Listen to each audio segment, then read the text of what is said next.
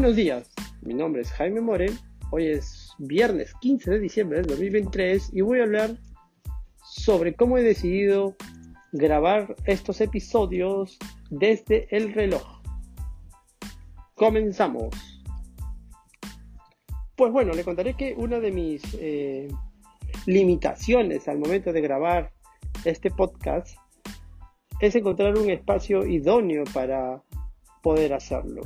Con idóneo me refiero a tener la privacidad necesaria para que no haya ciertas interferencias, tener un equipo eh, adecuado para poder hacer las ediciones y subirlo al hosting y todo lo demás. Pero lo que hacía esto es que me limitaba a poder encontrar ese espacio y grababa los episodios no tan frecuentemente como yo quería. Entonces, escuchando un podcaster que graba sus episodios usando simplemente el reloj y a través de un atajo de shortcuts en el iPhone lo sube, he decidido también seguir sus pasos y ver cómo se comporta esto, ¿no? Ahorita es la primera prueba que estoy haciendo de estos nuevos episodios y estoy usando unos AirPods de segunda generación.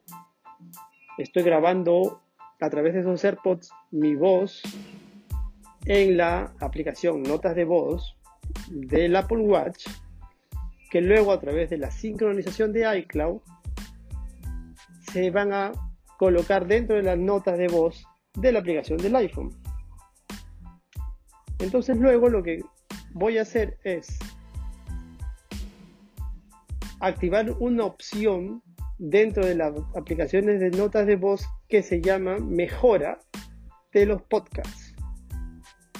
Concretamente se llama mejorar grabación. Entonces, he realizado ya algunas pruebas y sí, la, la, calidad mejora un poco. Básicamente eh, aísla un poco más mi voz de la interferencia del entorno. Entonces, ¿qué es lo que va a pasar?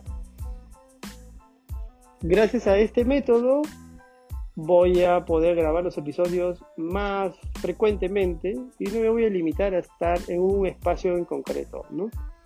Voy a hablar de temas variados, centrándome más en la tecnología, que es el tema que más me, más me impacta, para luego editarlo en el iPhone y subirlo a través de la aplicación de Spotify que se llama Podcaster, ¿no? Que es a través de donde se suben los episodios. Y bueno, este es el primer capítulo, el primer podcast, el primer episodio de este podcast grabado desde el iPhone y vamos a ver cómo evoluciona. Sin nada más por hoy, me despido eh, diciéndoles que pueden escribirme a soporte y revisar más contenido en applesolution.wordpress.com y en Instagram también como Apple Solution. Nos escuchamos pronto. Muchas gracias.